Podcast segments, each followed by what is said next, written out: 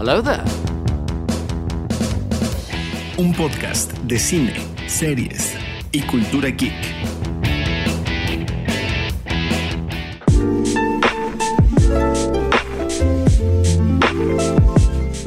Ya llegó, ya está aquí. Esto es Hello There, un podcast de cine y cultura geek. Yo soy Brian Fett Yo soy Mero Diego. Y yo soy Goyo Díaz. Y el día de hoy vamos a platicar de aquellas películas que al parecer a todo mundo les encanta, pero a nosotros no. Así que vamos a empezar con nuestro maestro de ceremonias del hate en general. con Goyo. A ver, Goyo, ¿cuáles son esas películas que a todo mundo le gustan, pero a ti no? Bueno, tengo como ahorita tres bien marcadas que serían. Solo tres. bueno, puede ser, puede ser que haya más, ¿no? Pero ahorita como que a bote pronto son La vida es bella, Coco y Jojo Rabbit. Palabras fuertes. No, y es que es la verdad, desde hace muchos años que salió La vida es bella, me pareció una película muy patética, este, muy facilona. Y de hecho hay puntos de encuentro con Jojo Rabbit donde creo que eh, es demasiado obvio y que se aleja de la realidad. Eh, me parece fastidiosa, cansada. La actuación de este Roberto, ¿cómo se apellida? Benigni. Ajá. Me parece que hace una mediana actuación en Asterix y Obelix, pero en La vida es bella me parece patético, me parece cansado, me parece una película facilona y me parece que Jojo Rabbit es lo mismo para esta época. Yo la titulo eh, La vida es bella versión del otro lado, ¿no? Versión de los nazis. Eh, no, no, no me gusta para nada. Y siento que toda la gente le encanta La vida es bella y siempre, ay, sí, películas como La vida es bella. Y, Y Jojo creo, Rabbit y ahora. Rabbit Rabbit ahora, sí. ¿no? Es que qué genialidad y es que los zapatitos de la mamá. Eh, me da mucha tristeza por Scarlett Johansson que haya aceptado ese- hacer esa película. Eh, eso sí, ese tengo esa impresión. Y ahora, vamos con Coco. Ya lo he mencionado en algunos otros episodios. En el caso de Coco, mm, hay cosas muy bonitas de la película que, que me gustan mucho. Eh, por ejemplo, la inclusión de los alebrijes. Eh, de este inframundo me parece interesante. Creo que hay cosas muy padres de la Sí, película. en la parte técnica y visual creo que ahí no le puede reclamar nada. No, nada, es, es muy bonito, ¿no? Y como mexicano, creo que agradeces que, se, que miren para este lado, ¿no? Eh, los grandes estudios cinematográficos. Sin embargo, ya en esencia, la historia de Miguel, se llamaba Miguel, el Sí. que yo digo el niño Coco, eh, me, me ofende. Me- es para mí como el equivalente al Chavo del Ocho. Un producto que quizás en el extranjero les pueda encantar, porque acuérdense que a los, brasileñ- a los brasileños y a los argentinos, uff, les encanta el Chavo del Ocho. Y a mí me parece un reflejo este, equivocado, un mal reflejo, un reflejo precario de la mexicanidad. Yo sé que vivimos en situaciones de una gran desigualdad social, pero creo que la manera lastimera en que lo hizo Roberto Gómez Bolaños, ah, que creo que aunque no es una película que quede interesante, también sería otra cosa que a todo mundo le gusta, pero que a ti no te gusta. Sí, a mí Entonces, tampoco me gusta el Yo- Chavo del Ocho. ¿No te gusta? No, no, Qué no bueno. Yo diría que en mi lista pondría La vida es bella, Coco, Jojo Rabbit, El Chavo del Ocho, como, como estos elementos que no, que te- quizás a todo mundo le gustan, o a una gran parte de la población, o naciones enteras, pero yo no lo soporto. ¿A ti por qué no te gusta el Chavo? A mí el chavo nunca me gustó la, la manera en que como lo maneja, como dices, o sea, siempre la parte de, de dar lástima, porque el chavo es dar lástima. Sus chistes a mí nunca se me hicieron graciosos, o sea, aunque era así como la comedia blanca, ¿no? Pero no, no- nunca se me hizo gracioso, o sea, que, que vivía en un Bote, en un baú, barril. un barril, o sea, sí decías como que no, no, nu- nunca se me hizo gracioso, ¿no? Después cuando ya fue avanzando, que también cambió personajes, iban metiendo otras personas, no, también nu- nunca hizo clic conmigo. Siempre esta situación de, eh, pues no sé, que vivían en una vecindad y también lo ponían así todo. O sea, creo que no reflejaban, como dice Goyo, la parte de que las personas que vivían realmente en una vecindad, o sea, cómo era, ¿no? Cosa que a lo mejor se ve en algunas otras películas. Aquí sí era así como, claro, lo hacían para la parte de dar risa, ¿no? Eh, pero no, no, el humor nu- nunca, nunca sentí que hubiera un, que fuera comedia. Nunca me llamó la atención, no era así como que, ah, de niño que me dio mucha risa tal capítulo del Chavo del 8. No, no, la verdad no. Mira, a mí me daba risa de niño, pero ya cuando empiezas a crecer y empiezas a analizarlo un poquito más, yo no entiendo por qué a veces, o sea, no, no es tirarle hate al Chavo del 8 en sí, pero yo no entiendo también que digan que es un acto de un genio de Roberto Gómez Bolaños el hacer ese programa, porque sí, a pesar de que hay unos chistes, unos gags que pueden funcionar, mientras más ves el Chavo del 8 te das cuenta que esos chistes se repiten hasta el cansancio, donde se ven a kilómetros de distancia el chiste que viene de que se le van a pegar a Kiko, que llegó el profesor Girafales, eso quiere decir que van a empezar con su rutina con Doña Florinda y que se van a meter a la casita y todo eso. Y, o sea, de niño sí me gustaba, pero ahorita yo digo, ya chole, como que ya, ya fue mucho, yo no sé por qué también es tan adorada en otros países. Qué padre, porque pues si algo lo identifican con México, pues excelente, ¿no? Pero ahorita que estamos hablando también de series, quizás también, que a lo mejor quizás no es el título per se del, del, episodio de hoy, pero algo que también va conectado porque le hicieron una película, es este personaje que a mucha gente le gusta y a mí no. Yo estoy hablando de Mr. Bean, de Rowan Atkinson este personaje que se hizo muy popular aquí en México en TV Azteca, que le empezaron a retransmitir los episodios de Mr. Bean. Y como saben, pues llegaron a salir varias películas de Mr. Bean. Y a pesar de que Rowan Atkinson como comediante se me hace muy bueno y yo lo respeto mucho, en su papel de Mr. Bean a mí no me gusta, no le encuentro mucho la gracia. Digo, como que entiendo que es como un mimo moderno, pero no sé, como que hay algo que no, no me hace clic y todo. Me encanta Mr. Bean, no, a mí no me gusta. ¿Qué crees que yo no? Yo creo que, eh, bueno, no sé, yo no he escuchado ni siquiera que la gente hable de Mr. Bean. Yo creo que eres la primera persona que escucho eh, que habla de él. A mí sí me gustaban sus programas porque, porque te refrescaba de la barra programática mexicana que teníamos. De repente que vieras esa producción y decías, güey, o sea, bien. O sea, como Monty Python, ¿no? De repente dices, oye, qué bueno El humor este, inglés es que sí, o sea, cuando empezó a salir, que en el 7 sí a mucha gente hablaba de, de Mr. Bean, ¿no? Y, sí, o sea, coincido con Goyo de que era algo totalmente diferente. Aparte de que algo interesante era que Mr. Bean nunca hablaba.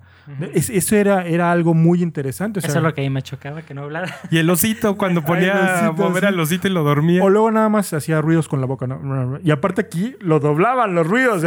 Sí, sí, sí, no. O sea, eh, pero está padre porque hasta, hasta ese doblaje estaba bueno en México, por favor. O sea, estaba muy bien. Y a mí era lo que me gustaba. Me recordaba mucho a la Pantera Rosa que a mí me fascinaban las caricaturas. Las primeras, cuando la Pantera Rosa no hablaba, era muchísimo más chistosa que cuando ya empezó a hablar. Así como que decías, no, ya le quitaron todo. Entonces, Mr. Bean, yo creo que era esa parte de que no, o sea, como todo era comedia física, sí, sí era Es más difícil. Sí, es más difícil. A lo mejor Brian siempre necesitaba este, que hablaran o no sé. Bueno, pero para eso es este episodio, para hablar de las cosas que nosotros no nos gustan y que a todo mundo le gusta. Bueno, a Goyo creo que no le gusta la parte de este, o sea, creo que tanto yo, yo como La vida es bella, es la parte de verlo, la parte bonita, ¿no? Eh, rosa, que realmente no creo que haya existido nada rosa en esa situación. Entonces, o sea, así como Goyo es muy leído, eh, sí, o sea, dice, o sea, no manches, ¿cómo ponen eso cuando realmente sabemos que pasaron cosas horribles, ¿no? o sea, creo que eso, eso es algo, o sea, uno la ve y si realmente no, o sea, no, no ves tanto como el trasfondo, sí creo que llegas a disfrutar la película. Tiene mensajes bonitos. Y en Coco, eh, ya una vez habló Goyo de la parte de que cómo ponen a los mexicanos como que se roba la, guitarra. Creo que eso a lo mejor ya después de verla, hace poquito volvió de la película, coincidí con Goyo en esa parte, coincido porque la verdad antes no había coincidido. Pero el final, el final sí es, o sea, el final sí, sí es donde dices, o sea, ves también a todos llorar, ¿no? Por la parte esta de, de que recuerdan a sus familiares, de lo del altar. Creo que eso, eso es la parte, no sé, supongo que también eso habrá funcionado a todos los latinos, a los mexicanos que viven en otros lados, porque es algo que creo que recordamos que muchos lados no tienen. O sea, falleció, ok, gracias, falleció, listo, ¿no? Y aquí mínimo te puedes volver a acordar de él cuando pones su foto de tu abuelo, tu bisabuelo. No sé si les pasó de que de repente ponía una foto tu mamá o tu abuelita y tú decías, ¿quién es ese? Ah, es tu tío Chenchito, que porque era el abuelito de mi abuelito, no sé quién. Entonces dice, ah, ok, empieza a conocer un poquito de tu familia. Entonces creo que ahí es, fue ese, ese clic, pero la escena que sé que no le gusta a Goyo, si la ves y dices, pues sí podía haber encontrado la guitarra o podía haber otra cosa. A ¿no? ver, que hubieran dejado eh, la puerta abierta y él se metiera y haya dicho, bueno, es que la dejaron abierta, no sé, como alguna coincidencia, pero es, ¡pum! Hasta ya sabía cómo romper las ventanas. Hasta, hasta eso casi casi no lo pusieron a cruzar un río para llegar a la Mm, guitarra. Pues sí, pero... No les puse a quitarle unos tapones a un carro. y, bueno, porque estaban en Oaxaca y Sí. como lo pusieron, pues se supone que también no había como tantas cosas, ¿no? Pero pues es que es complicado porque, por ejemplo, sí como mexicano te puedes sentir identificado como con todos esos elementos culturales, pero la realidad es que no todos los mexicanos vamos a los panteones eh, a celebrar a nuestros muertos. Sí hay un gran parte de número de la población que lo llega a hacer, pero no todos vamos y visitamos, hacemos eso, no todos ponemos un altar en nuestras casas. Eh, yo en mi contexto, mi entorno más cercano, eh, creo que ap- ap- apenas hace como unos 10 años en la casa de una tía se empezó a poner de, empezaron a poner de moda para ellos poner un altar, pero eso no existía. Yo, yo creo que los estadounidenses, yo creo que esto viene de la cultura dominante de los Estados Unidos, que están haciendo una apropiación cultural de otras naciones, en este caso de lo mexicano, por la gran presencia de mexicanos en Estados Unidos, y entonces están tratando de hacerlo como la Navidad. Yo, o sea, yo nunca en mi casa se ha puesto un altar. Y no es que no tengas eh, respeto y amor hacia tus seres queridos, pero mm, es este, mm, ¿cómo lo puedo decir? Es la fusión de las culturas.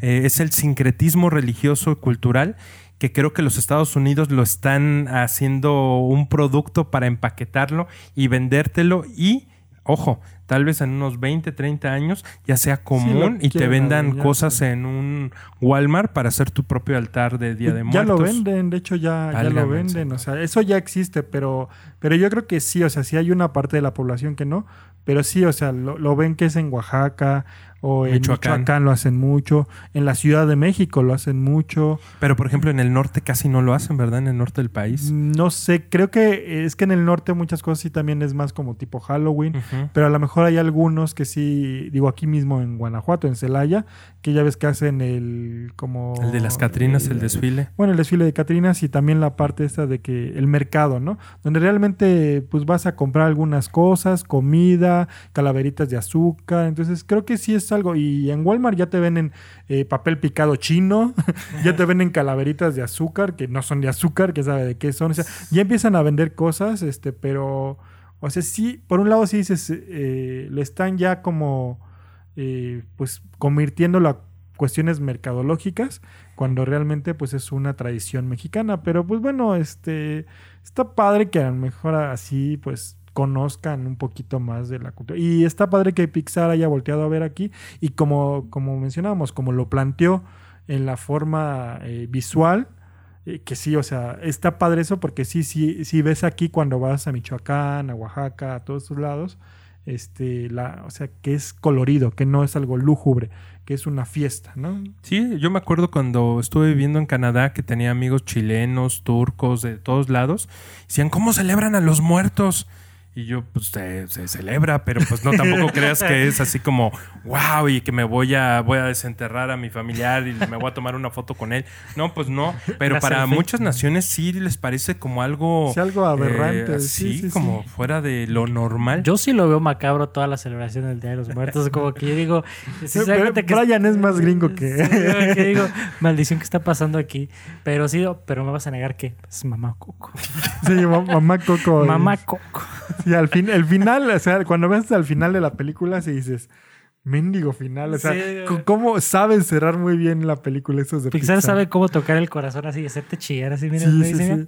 Por, por eso me molesta, porque es muy artificial. No lo siento como en otros momentos donde digo, me llega como Atlético San Pancho o, o esas otras películas, ¿no? Pero bueno, ahí tengo yo mi lista, o bueno, es como mi recorrido. eh, sería eh, Jojo Rabbit, La vida es bella, Coco y ahí como el plusecito del Chavo del Ocho. El episodio del ocho.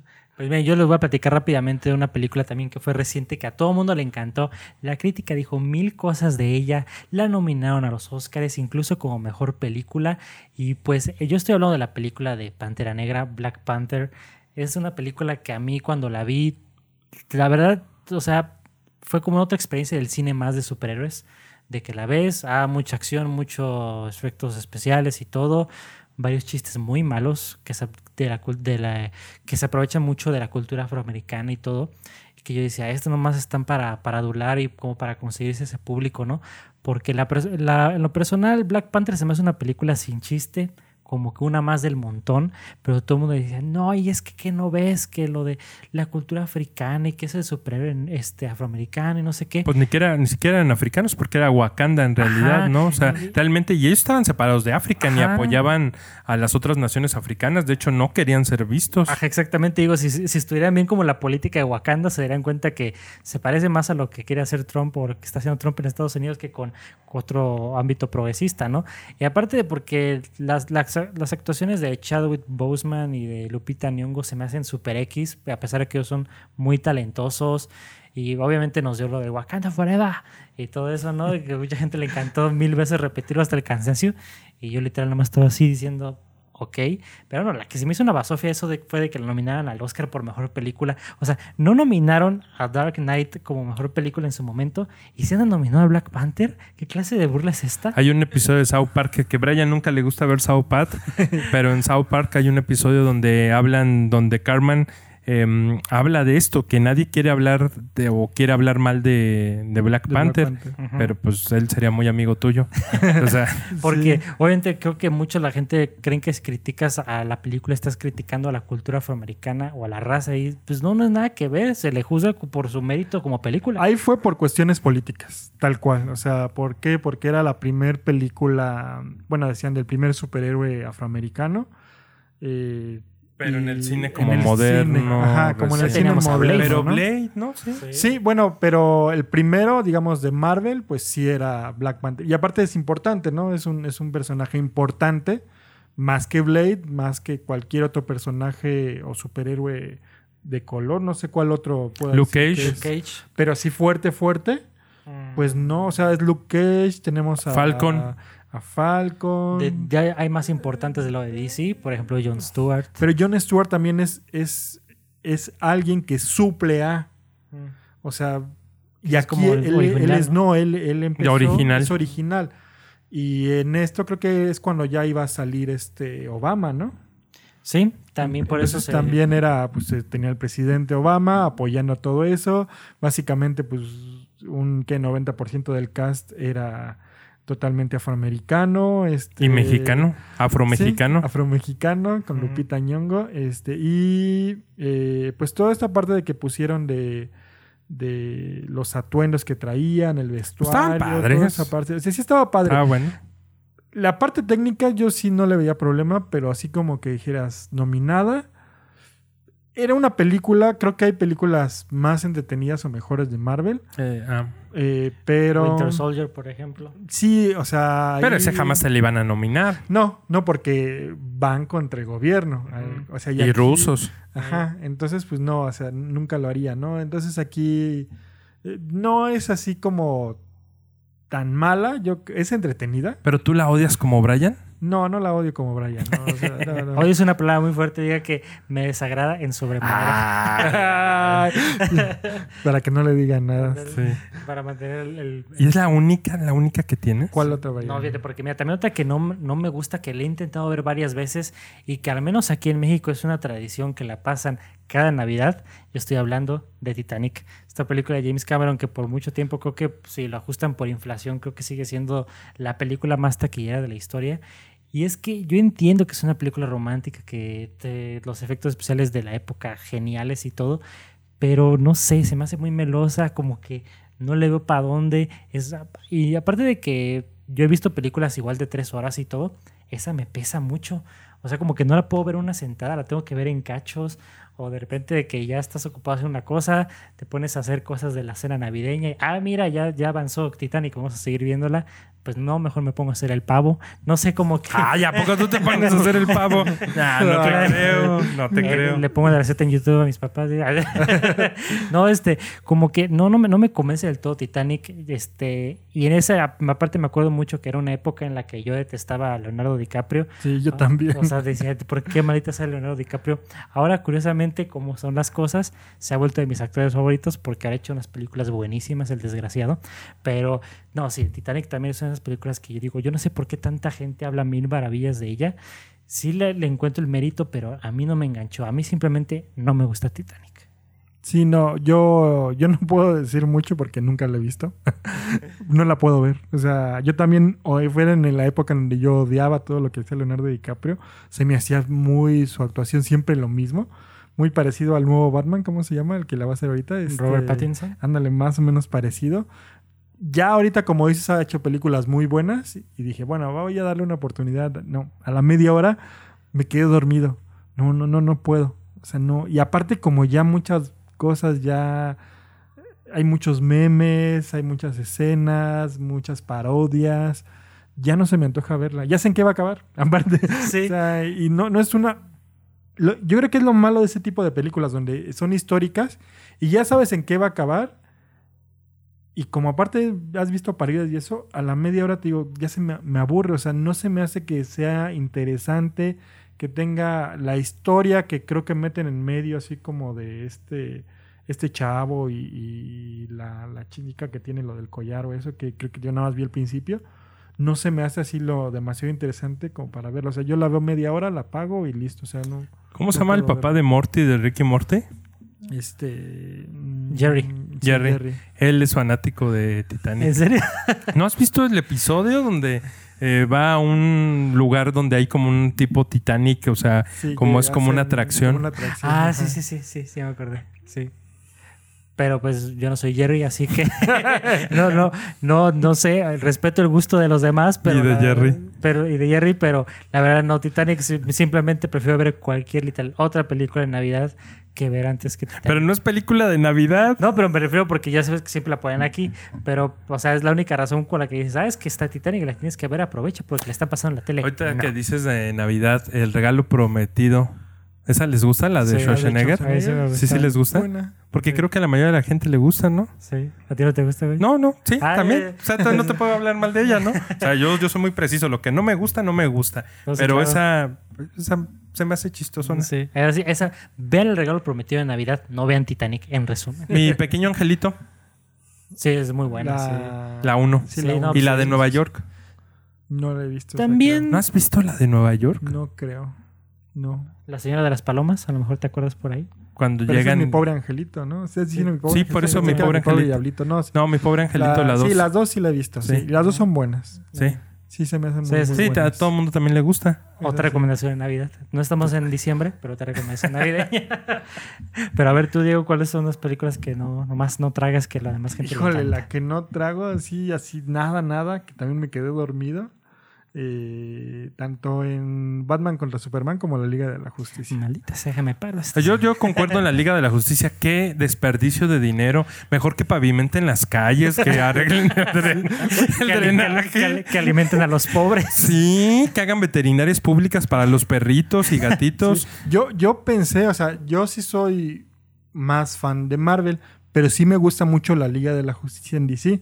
Y yo pensaba que iba a ser una cosa maravillosa porque realmente la gente conoce más a la Liga de la Justicia que a los Vengadores. O sea, dices, tienes a los héroes más importantes, a Batman, a Superman, a la Mujer Maravilla. Pones a un Aquaman que a las mujeres les fascinó. A mí se me hizo también algo Hubieran puesto a los gemelos fantásticos. este, Tienes a un cyborg que estuvo de relleno. El Flash sí se me hizo horrible. O sea, el Flash sí dije. Flash es de mis mejores, de mis personajes que más me gustan de DC. No me gustó nada. Y como la llevaron a cabo, como fue hecha la película. eh, no, a mí no me, no me acabó de gustar. Y las menciono juntas con Batman y Superman porque básicamente van de la mano, ¿no? Son como el mismo producto. Sí, o sea, creo que Batman con. O sea, Batman y Superman era la Liga de la Justicia punto cinco. O sea, porque Sí. básicamente ya se juntaron. O sea, no sé por qué hicieron eso de juntarlos. Siento que fue una apuración de Warner, así como que dijo, ya no están ganando todo Marvel y Disney. Entonces, mete a Superman, mete a Batman, mete a la Mujer Maravilla de una vez, eh, mete a Marta. Marta. Entonces, o sea, son cosas que dices, no, o sea, yo que sí me gustan los cómics, dije, no tenían que hacer eso, no tenían que hacerlo tan rápido. Y la Liga de la Justicia sí dices, llega un momento donde dices, ya, por favor, como dice Goyo, por favor, este, ya hagan, hagan otra cosa. No sé, no sé cómo vaya a estar esa parte ahora de lo del Snyder Cut. ¿Quieres que mejore? Yo digo que no. Yo digo que sí. Porque es- tiene. Mira, Superman no me desagradó del todo. O sea, sí digo, ah, está bien. No me gustó la parte esa donde mata a la gente así con la mirada, así de que dices, ay, dices, ay, no, bueno, está bien, se lo perdonas. Pero dicen que es la misma temática. eh, muchos dicen, ah, es que es este más eh, obscura, porque a los fans de DC no, no nos gusta tanto los chistes. Y eso, ay, por favor, salen los chistes también, eh, este, pero es la misma temática de Batman contra Superman. Entonces, como no me gustó tampoco, no sé cómo vaya a ser. Y más ahora que dicen que la van a sacar en HBO, ¿no? Pero estaba leyendo que dicen que creo que son hasta cinco horas. Decían que el corte de, de Zack Snyder puede durar cuatro horas. De hecho, todavía no deciden si la van a sacar como película o hasta como una especie de serie por la cantidad tan larga que O es. sea, imagínate, o sea, cuatro horas, o sea, si no es ni el Señor de los Anillos, por favor. este, pero... Yo estaría encantado de ver las cuatro horas. de y aparte Snyder vas a quedarte ciego porque como a Snyder le, le gusta todo oscuro así, vas a quedar así, no ves nada, ¿no? En Una- cámara una- lenta. así Unas que- sombras y ese quién es, es Batman o es Superman, o sea, no, no sabes ya qué onda, o sea, sé que hay mucho así del... Creo que va a estar mal. Eh, a muchos fans les gusta eso de que, ah, va a salir Darkseid y no sé qué, que ahora sí les van a enseñarnos como Thanos. La gente también no conocía tanto a Thanos, fue gracias a esto y creo que lo manejaron muy bien. Pero en Darkseid a mí me gustaría que lo hiciera nada más, muéstralo. Ya, punto. No otra vez no hagas todo. Va a salir, va a tener un papel, va a- o sea, no. Eso es algo que no, no, no. Creo que eso le falla. Y, y así, o sea, la verdad, en, en la Liga de la Justicia yo así decía, ya, por favor, que ya se que ya los maten. Es que aparte como fue una amalgama de, de que Zack Snyder dirigió la primera parte de la película y después este, pasó una tragedia en su familia, Joss Whedon, el director de Avengers 1 y 2, llega a completar la película, le mete mucho de su cuchara, la película termina no de convencer, a mí me gusta, pero a secas. O sea, a pesar de que la he visto nada más como dos veces, a veces no me dan ganas de volverla a ver, pero es- no es una película que odie ni me desagrada del todo, pero es eso, es para mí la definición de, de Justice League es un desperdicio, un y desperdicio obvio, potencial. Batman y Superman, si te gustó. Ah, sí, me encanta Batman contra Superman. O sea, entiendo que la primera vez cuando la ves existen dos versiones, la versión de cine y la versión eh, Ultimate le llaman. Vi la versión de cine y me gustó mucho, pero vi la edición Ultimate y me encantó ¿Y dónde viste esa versión?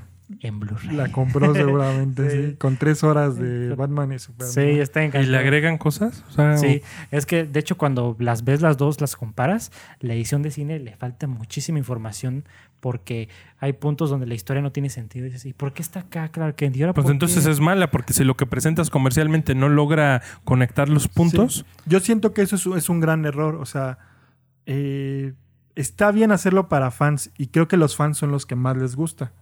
¿Por qué? Porque dicen, ah, ok, ya conecté esto, pero como dice Goyo, o sea, si tienes que hacer la historia, ponerle una hora extra para eh, este, explicar Contenido descargable. una, eh, una escena, o sea, como que dices, no, y también que solamente le entienden los fans, creo que también eso es algo malo. O sea, está bien que hagas eso, pero como, como mencionamos en las Tortugas Ninja, das unos pequeños guiños, dices, "Ah, ok, me fascina porque soy fan del cómic, de cualquier cosa, pero no que tengas que hacer una escena para que le puedas entender. y el público general, aunque, o sea, está el guiño, tal vez no lo entiende o no lo conoce, no lo asimila, pero de todos modos disfrutó la película. Ajá, sí. Sí. Y ya después si te interesa lo investigas y a lo mejor lo encuentras. Porque a mí como fan de cómics y todo eso que me encanta DC, yo siempre soy Team DC primero, pero ¿Por qué? porque he conectado más con los personajes desde, desde que era niño. Como que a mí me- siempre me gustó más Batman. y Pero son los menos humanos. Precisamente son como dioses del Olimpo. Es lo que me gusta, me cautiva mucho de la visión de DC. Y a mí me gusta mucho Batman y Superman, pero entiendo las razones por las que a la gente no le puede gustar. ¿No crees que en las nuevas épocas, en nue- nuestra nueva dinámica social, ya se están volviendo no vigentes, por lo menos Superman? No, es que cuando escriben bien a Superman es un personaje muy bien porque es una versión idealizada del ser humano. Yo traté de comprar Superman cuando salió la serie de los nuevos 52, Ah, es muy con estas historias hasta que salía con, con Ya no traía los de-. Eh, sí. salía con pantalón de mezclilla y con Eh. botas como tipo Cat o no sé cómo se llama esa marca. Eh, dije, bueno, está interesante, pero no, nunca. ¿Quién No. escribe bien a Superman? ¿Quién? Grant Morrison. Sí, Grant Morrison. Grant Morrison ha escrito muy bien Superman. Lee All Star Superman, lean All Star Superman, es, es como... Es muy buena. Es, All Star es, Superman. es de la historia de Superman. Pero es que All Star Superman es, es- O sea, son buenas cuando es un producto pequeño. O sea, All Star Superman está muy padre porque tiene un principio y un final. O sea, historias autoconclusivas. Es muy bueno el final de All Star Superman. O sea, es muy buena historia. A mí antes no me gustaba Superman por esta parte que es el superhombre. A mí ahora no me gusta Batman porque ahora Batman es el superhombre. O sea, Sí. y aparte no me gusta porque Batman. O sea, entendías, ok, Superman, porque es un extraterrestre y tiene todo. a- an- antes de lo de la crisis, ahí se va a ver nuestra ñoñez. Este, era súper inteligente, súper rápido, súper fuerte, era súper todo, ¿no? Lo único que le hacía daño era la magia y la kriptonita. Eh, ya después, pues sí, eh, fue un poquito, ya no era tan súper inteligente ni toda esta cuestión. Pero ya Batman es humano, o sea, nunca tiene superpoderes, pero siempre tiene un plan para el plan del plan del plan del plan para ganarle a alguien, ¿no? Si me matan y me voy a otra dimensión y en esa dimensión me rapta un espíritu y en ese espíritu llega Apocalipsis, ya tengo un plan para regresar. Y dices, ¡ay, no! Porque hubo una historia, a ver, díganme, yo la leí eh, donde mataban a, a Batman, pero tenía también otro plan por si lo mataban. Fue lo que te dije. Era esa. La de Sí. Final Crisis sería. Que de hecho estaba como muerto y como en una como cama de dentista o en un no sé cómo le llamen, como que estaba estaba con ah, eh, ¿cómo se llama? Darkseid lo tenía Sí, se como supone que Darkseid es el que lo... Cuando le da sus rayos, él sabe que no son... Los rayos no lo van a matar. Sus rayos. Ajá, y que- lo, lo van a mandar a ¿Cómo se otro le llamó lado. a esa saga o a ese Ay, no me acuerdo si algo de... que- Porque ese yo lo compré, ese yo lo leí físicamente. ¿No sería Final Crisis ese? No, ¿No? no, no se llamaba así. No me Ah, acuerdo qué no era, sé pero sí, o sea, lo que a mí me gustó de esa serie fue que Dick Grayson agarró el manto de Batman y ahí era muy bueno. O sea, fíjate, Batman era bueno cuando ya no era Bruce Wayne. Ahí era muy interesante. O de, de giros ya más modernos, pues La Corte de los Búhos es una historia muy buena de Batman. Más Donde- o menos, donde sí, más, más o o menos. Siento que a este, a es- este Snyder eh, le dan demasiado. De hecho, lo que está haciendo ahorita, no lo compren. No, de hecho, no, ahorita no. el que es el escritor estrella de Batman es Tom King, que él es un ex agente del FBI o de la CIA. no Eh, ese qué es tan es, interesante. que le da un giro completamente diferente a lo que es Batman. Pero sí, también de Batman de historias me encantan las clásicas y algunas modernas, pero yo últimamente sí, ya, ya la estaban haciendo muy súper poderoso. Pero... ¿Cuál es esta que dices donde Batman ya no es Bruce Wayne? Ah, se supone que cuando, lo, cuando se muere, eh, como ya está muerto Batman, pero ya sabes que en los cómics nadie es- se muere, eh, el quien agarra el manto de Batman es Dick Grayson y está padre porque es el primer Robin. ¿Pero qué serie es? Se llama Batalla Bat- por el... por es el Battle manto, for ¿no? the Cowl, o sea, Ajá. batalla por la capucha. digamos. ¿Es toda una serie o es una historia de TP así de auto? No, sí, salieron varios números y está Sí. padre porque ahí, digo, eh, Batman es este, Dick Dick Grayson. y de hecho Robin es Damian, que es el el hijo, de. Batman.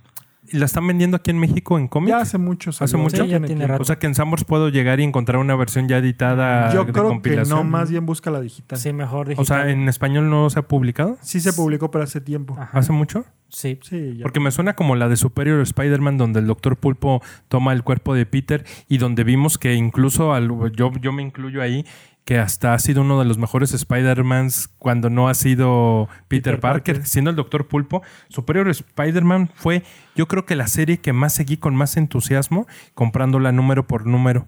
Y luego sacaron la compilación. Superior Spider-Man es una joya de los cómics. Sí, estaba padre porque veías un aspecto diferente. Sí, pues más. Y, este, o sea, era qué, qué haría una persona con el cuerpo, con las habilidades de Spider-Man y el intelecto. Del. Que, que básicamente, pues Peter Parker eh, pues rivaliza con el intelecto del Doctor Pulpo. Y estaba padre porque él decía, ¿cómo este ni siquiera Tiene su doctorado?" doctorado? Se enoja. Sí, sí, tiene cosas muy padres también, pero bueno. Está padre Ya nos fuimos a los cómics. Sí, digo que pasamos directamente de A a B, pero está bien porque todo va conectado. Pero, pues sí, miren, esas fueron las películas que de las que nos podemos acordar rápidamente de las que a todo el mundo le gusten Sí, y hay muchas. quizás, ¿no? Pero no, si, si quedamos escarbando, pues aquí nos acabamos el tiempo, ¿no? Pero sí, también no nos queremos quedar solamente con que conozcan nuestras películas. Platíquenos ustedes de cuáles son sus películas que a todo el mundo le gustan, pero ustedes no.